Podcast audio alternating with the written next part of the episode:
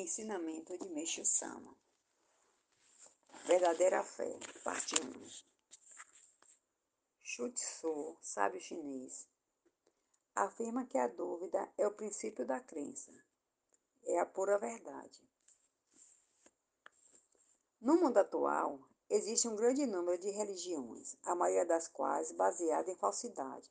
Muitos adoram ídolos e até animais sem o saberem. Pouquíssimos dirigem sua adoração diretamente a Deus, o Criador do universo.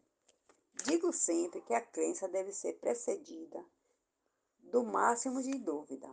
Há caminhos religiosos que, embora não possam, não possam ser considerados falsos, são crenças do tipo inferior, pois não têm Deus como objetivo da fé.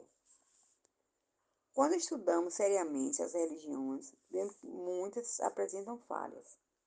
Portanto, antes de seguirmos uma religião, devemos questioná-la bastante, desprendermos de várias ideologias e conceitos não comprovadas e examinar tudo minuciosamente, de modo que possamos ingressar em uma fé que não apresente falhas.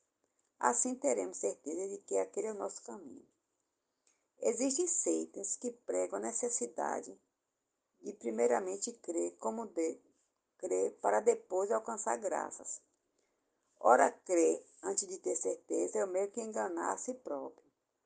A meu ver, o procedimento correto é, antes de, tu, é, antes de mais nada, experimentar limitar-se à observação e análise dos princípios de ensinamentos, verificar se eles são corretos e se há milagres, o que prova a atuação da força divina.